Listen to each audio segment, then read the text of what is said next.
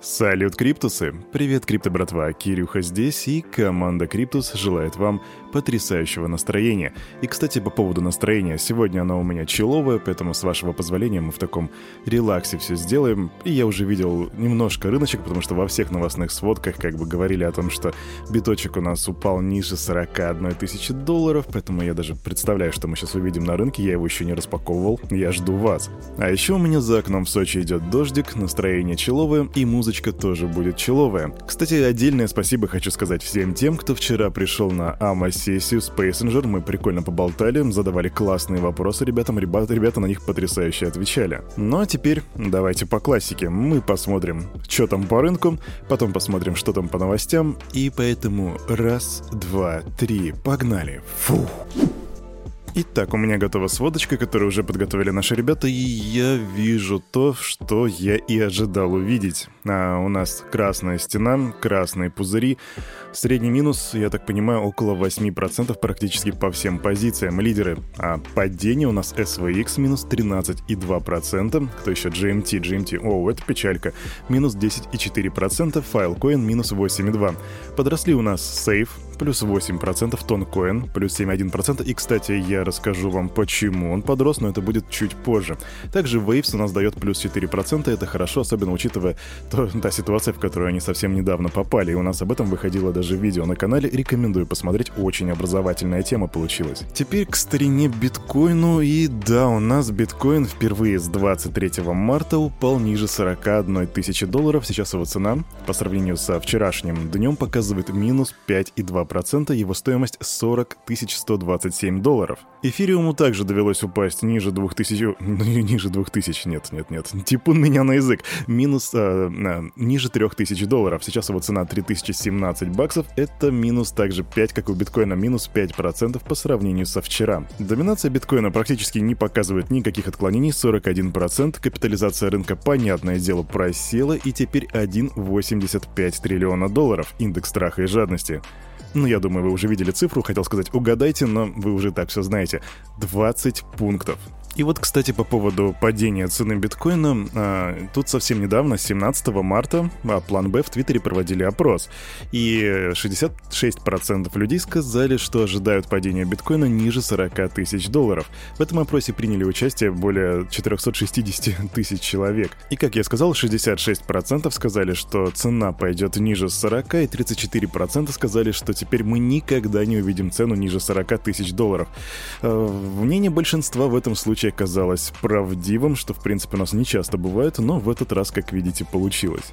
Ну а теперь мы плавненько, плавненько переходим к обзору новостного фона, посмотрим, что у нас там случилось. Да, кстати, заранее хочу сказать, что сейчас в России начинаются проблемы с новостными крипто-ресурсами, и у нас даже заблокировали форклог по причине, ну, как всегда, знаете, причина по типу распространения недостоверно массово значимой информации или как-то так. Ну, в общем, да, теперь форклог не получить доступ через без VPN. Ну ладно, что-то мы задержались. Погнали. Фух.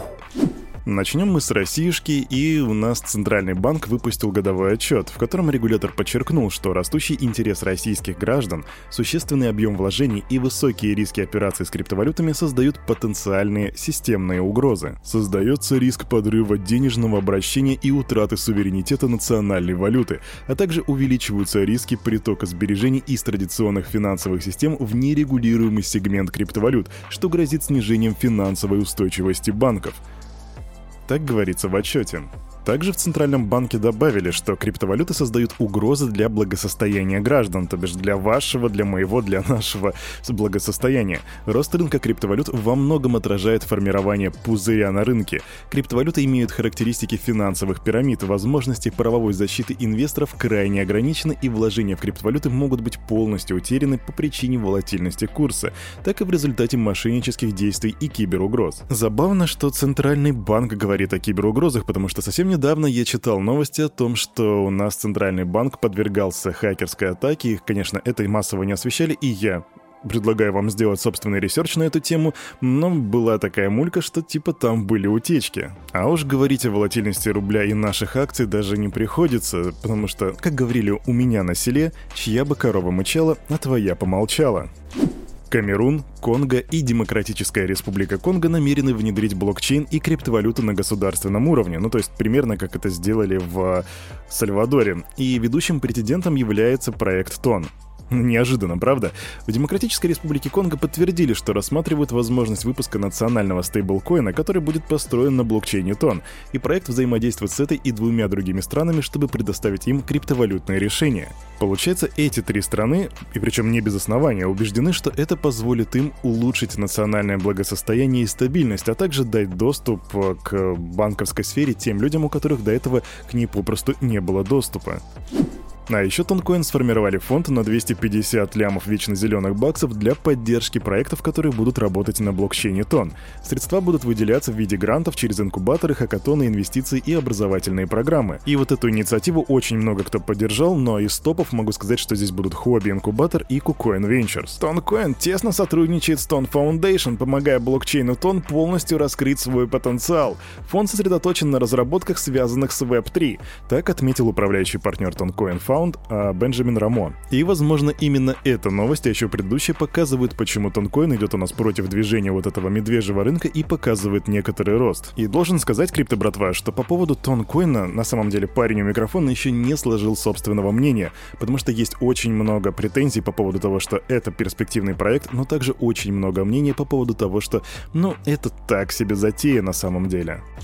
Квик новость, чтобы держать вас в курсе, ребятки. 14 апреля в 8.30 по Москве на Binance будет приостановлен вывод средств. Это будут проводиться профилактические работки, так что на этот промежуток ничего не планируйте. Примерно 3 часа делать ничего не получится. Апдейт о движениях Илона Маска в Твиттере. Назначение Илона в совет директоров должно было вступить в силу 9 апреля, но в то же утро он сообщил, что не будет входить в совет, и на самом деле я считаю, что это к лучшему. Так отметил SEO Twitter Парак Агравал. Но интересная фишка в том, что Маск остается крупнейшим акционером Twitter, и компания теперь всегда будет считаться с его мнением так или иначе.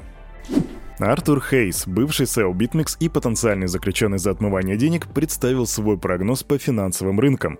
Согласно его оценкам, первое, ФРС будут вынуждены еще сильнее ужесточить монетарную политику. Второе, Китай и Япония не помогут мировой экономике, потому что сами находятся в плачевном состоянии по различным причинам. И третье, ситуация на, на Украине еще более усугубит мировой финансовый кризис. И как результат, по его умозаключениям, упадут акции высокотехнологичных компаний и криптовалюты, которые с ними тесно коррелируют. Что же касается биткоина, то в конце второго квартала этого года Хейс ждет цену в 30 тысяч долларов, на по эфириум в 2500 баксов. И я от себя напомню, что вот подобные а, умозаключения или подобные расчеты, они очень редко оказываются правдой, хотя на самом деле, вот как сейчас, в это не очень-то и сложно поверить, учитывая то, что мы видим красный рынок и цена биткоина сильно провалилась, и может быть Артур Хейс Хейс будет прав. Нам может быть и нет. И это просто никому не известно. Вот в чем суть. Фонд Кэти Вуд, который называется ARK Invest, и вы про него наверняка уже слышали, продал акции PayPal и докупил блок. Обе компании используют в своих платежных приложениях биткоин, но Cash App от блок поддерживает Lightning Network, и в этом, по ее словам, находится их главное преимущество. Что-то хочется немножко фарса и комедии. И знаете, я вам оставлю ссылочку в, в, в, в комментариях в Телеграме. По ней вы сможете пройти на OpenSea. А что вы там увидите? А вы увидите новую коллекцию, которая называется Real CryptoPunk. А что же здесь интересного? Ну, в ней находится 5000 nft которые представляют из себя отфотошопленных Виталиков Бутериных. И, блин, ребятки, знаете, я какие-то комментарии здесь мог бы давать вечно, потому что, ну, реально, с утра у меня это вызвало только улыбку. Я оставлю вам ссылочку, как и сказал в комментариях, пройдите и найдите своего любимого Виталика и пришлите его в комментарии. Посмотрим, кому что нравится, а я пришлю своего. Это реально пуля.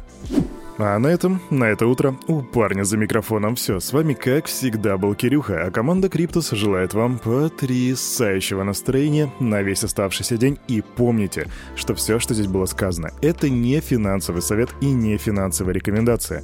Обязательно сделайте собственный research, прокачивайте финансовую грамотность и развивайте критическое мышление. До свидули!